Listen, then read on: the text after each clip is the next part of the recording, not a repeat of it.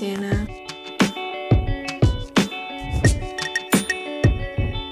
Olá, o meu nome é Carolina Andrade e sejam bem-vindos ao quinto episódio do podcast A Nossa Quarentena. Hoje estou à conversa com a minha tia Ana. É enfermeira e, apesar de não estar de serviço, sabe acima de todos os perigos que a Covid-19 representa para a nossa vida. Tem dois filhos e é a primeira pessoa a chegar sempre que alguém da família precisa de ajuda. Uh, tia, na tua profissão estás habituada a lidar com tragédias, mas o vírus tem sido um momento inédito na vida de todos nós. Como é que tu olhas para tudo aquilo que se está a passar nos nossos hospitais? Uh, efetivamente, este vírus veio apanhar uh, qualquer um de nós de, de, surpresa. Isto porque, e eu falo por mim, que trabalho num hospital central em que a urgência é muito, muito mais frequentada do que deveria de ser, em que todos os dias nós estávamos a trabalhar ao rubro, sem vagas e sempre na exaustão. neste momento, o que nós podemos evidenciar com esta situação é que as pessoas Uh, deixaram de vir aos hospitais por causa do vírus, deixaram de vir aos hospitais porque têm medo de ficar contagiadas e de nós próprios, enquanto enfermeiros, sermos, uma, sermos o, o que faz com que uh, as pessoas uh, acabem por não querer ir porque têm medo que nós, profissionais de saúde, os infectemos. o que é que está a acontecer? Está a acontecer que o vírus, sim, está a matar muita gente, Uh, independentemente daquilo que as pessoas dizem ou não, uh, este vírus não escolhe idades, não escolhe raças, não escolhe etnias, não escolhe a pobreza ou a riqueza, porque efetivamente ele está em todo lado e nós temos que nos precaver quanto, quanto a essa situação. Nos hospitais, uh, é o que nós pudermos proteger-nos ao máximo, equipamentos de proteção, e por mais proteção que a gente tenha, nós temos todos os dias atos involuntários, que nós não conseguimos controlar, como levar a mão ao rosto, como até mesmo com luvas e com máscaras, eh, e nós já passamos por isto quando são os tuberculosos, quando são doentes que têm, eh, que até eles próprios imunologicamente estão debilitados, nós temos que, equipar e temos que pôr uma proteção eh, mais exacerbada nessa, nessa situação, nós já estávamos mais do que habituados a, ter que lidar com esta situação, mas este vírus não, não se compara a nada porque toda a gente é um potencial vírus. As pessoas são vírus, eles acabam por, por estas pessoas serem o vírus. E, e, não, há, não há como nós conseguirmos identificar ou rotular ou pôr um código de barras e dizer não, este é o vírus, este não é vírus, isso é impossível. Devido a problemas de saúde, não estás de serviço nesta altura, mas mantens contacto com os teus colegas enfermeiros e também médicos. Certamente tens falado com alguns deles nestes dias e eu gostava de saber como é que tem sido para eles que estão na frente de combate ao vírus passar por tudo isto. Não está a ser nada fácil. Não, é o medo, a angústia, a incerteza do voltar ou não voltar para casa, uh, o medo de um, de serem eles próprios que vão infectar uh, os filhos, os maridos, as esposas, uh, independentemente de quem seja, uh, o medo de deixar os filhos, porque nós, enquanto profissionais de saúde, ou forças de autoridade, ou bombeiros, não temos a proteção dos nossos filhos. Eu estou de acidente de serviço, magoei-me exatamente a exercer a minha profissão quando nós temos um mínimo de, de enfermeiros e estávamos sempre a trabalhar com mínimos, e agora estou uh, debilitada e fiquei com uma incapacidade que não me deixa uh, estar na linha da frente neste momento, mas eu falo por mim, seria para mim uma angústia eu ir trabalhar, ter um filho que tem uma patologia cardíaca, que teve um monte de, de, de doenças já e que é mais vulnerável a apanhar qualquer uma delas, eu falo por mim, para mim seria uh, como me tirarem metade do coração, assim como é com estes meus colegas que abandonaram a casa, que já há dois meses que não vão a casa e ligam-me às vezes em, à noite, eu estou horas a falar com eles, acabo por ser uma psicóloga porque eles precisam desabafar e o que é que tu achas? E uh, tu achas quando é que pensas que eu vou ver o meu filho? E quando é que tu achas que eles vão? Só que isto é aquela, é aquela incerteza que nós não conseguimos nunca e nunca vamos conseguir dizer. Isto porque nós estamos uh, nós habituámos-nos habituámos a, a, viver já com este vírus. Agora já estamos dentro de um casulo do qual nós nos sentimos seguros. Mas efetivamente tudo é um perigo. eu moro num prédio, se houver alguém que espirre e mediante aquilo que já foi uh, abordado em vários estudos, se efetivamente o vírus se propaga e se está 4 ou 5 horas no ar, eu posso apanhar só por ter ido lá embaixo à caixa do correio. Isto é, é um bocadinho, é um bocadinho uh, ambíguo, não consigo, não consigo dar-te uma descrição daquilo que eu acho efetivamente, só que, por aquilo que eu vejo, eles trabalham com muito medo, têm medo de se contagiar, têm medo deles próprios por, por pelos movimentos involuntários, levar a mão à cara, uh, comer, o simples facto de comer. E são quatro horas dentro de um fato horrível, parece que estão dentro de um planeta que não é o nosso, e acaba por.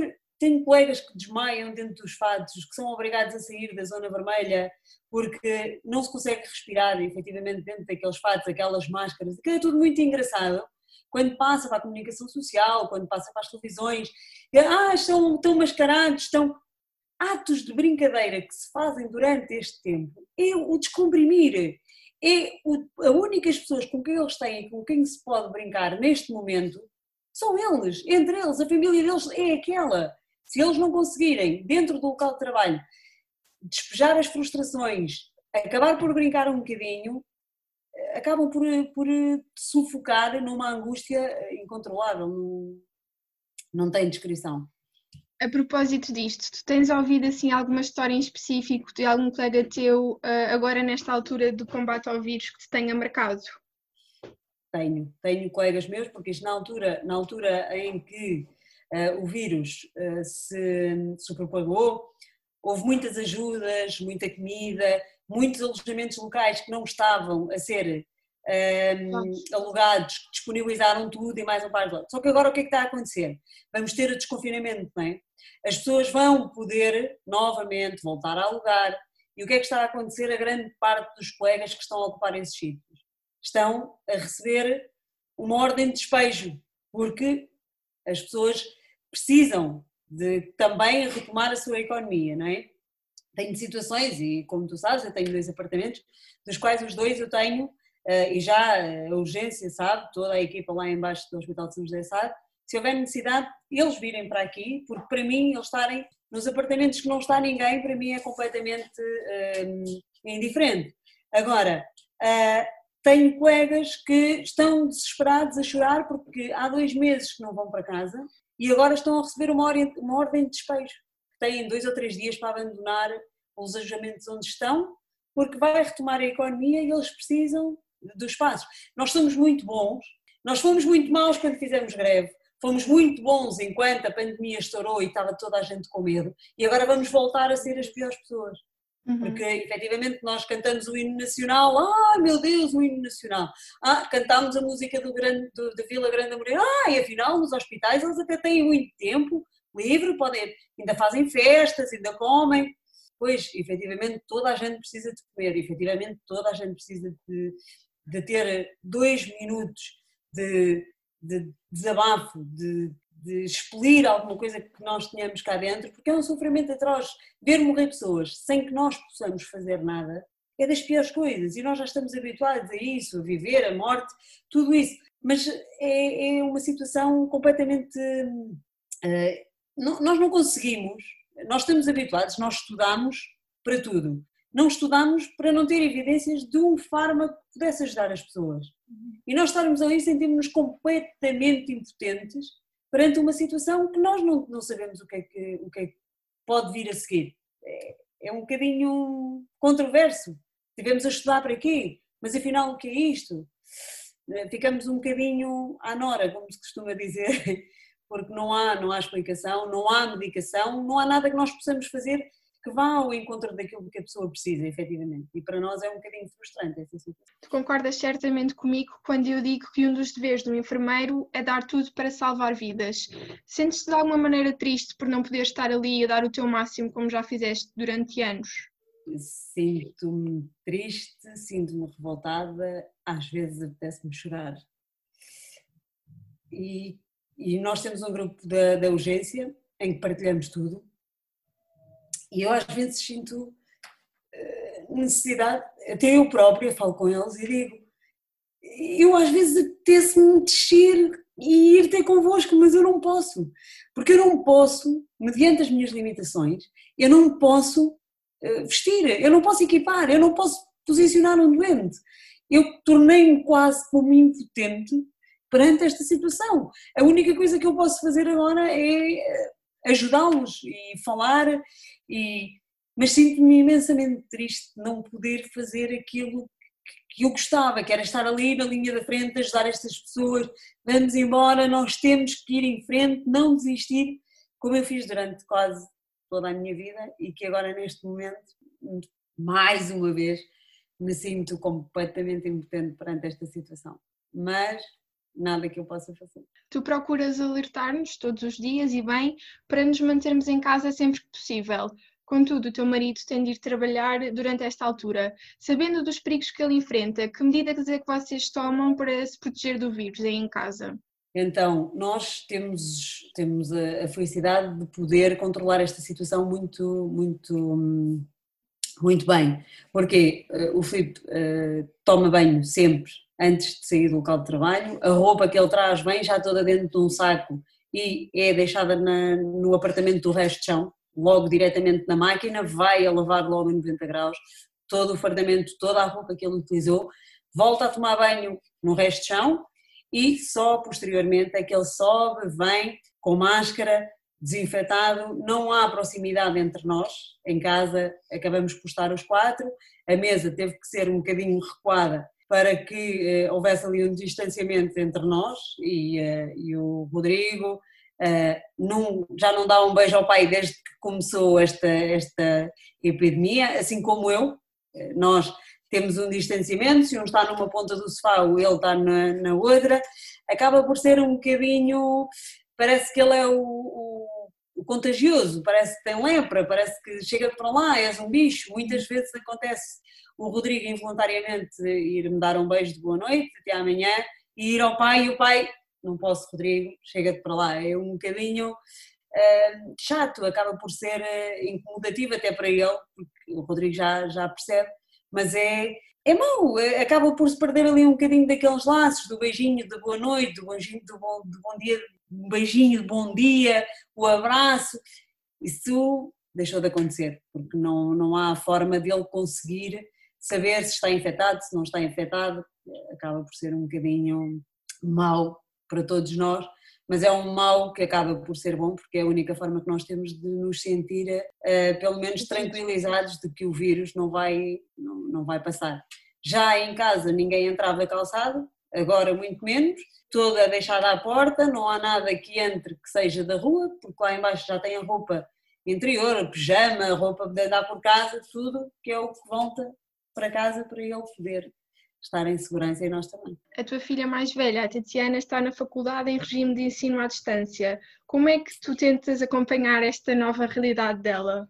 Acompanhar. Acompanhar eu acabo por não acompanhar muito, porque é, é daquelas coisas, ela acaba por se pôr eh, no quarto, tem o computador dela, tem tudo o que ela precisa para, eh, para poder eh, ter as aulas dela e para, para ela se conseguir organizar dentro daqueles 8 ou 10 metros quadrados, por isso acaba por ser só um bocadinho ruminante, acaba por descer as escadas quando precisa de comer, o chazinho e o meio da manhã e o meio da tarde, o lanchinho, o lanchinho da manhã, a frutinha, eu acabo por dizer, Rodrigo vai lá em cima levar a mana, porque ela está em aulas, e acaba, acaba por ser eh, esta a forma de nós, acabamos por nos cruzar às horas das refeições, porque ela tendo várias aulas e tendo que apresentar trabalhos e tendo que fazer isso tudo, acaba por haver quase só a hora das refeições, que têm essas também de ser ajustadas às aulas que ela tem.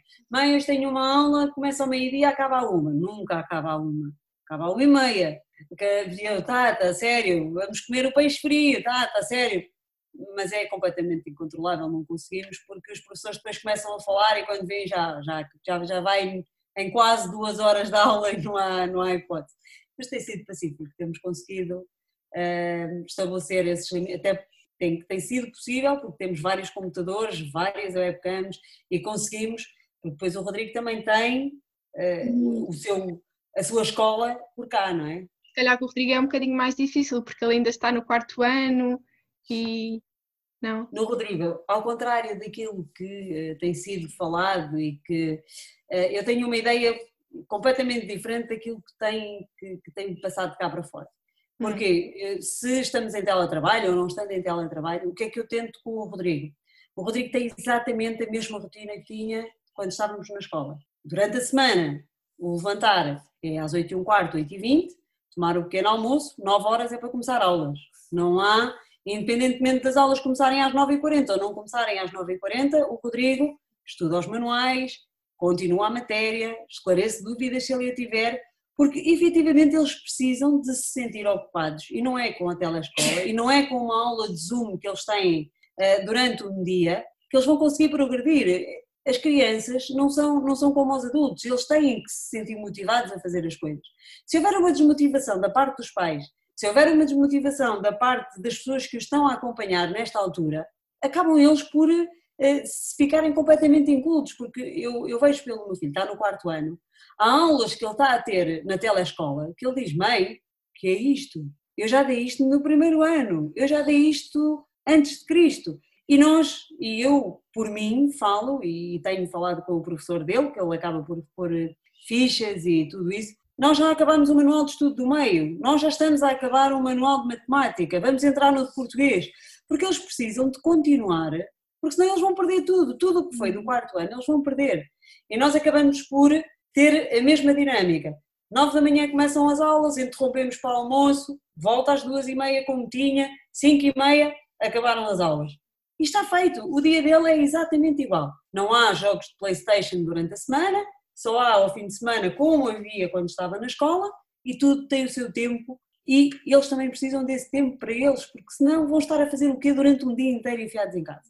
Não vão estar a fazer nada, vão estar agarrados a uma consola, uma Playstation, um telemóvel o dia inteiro, isso não é saudável.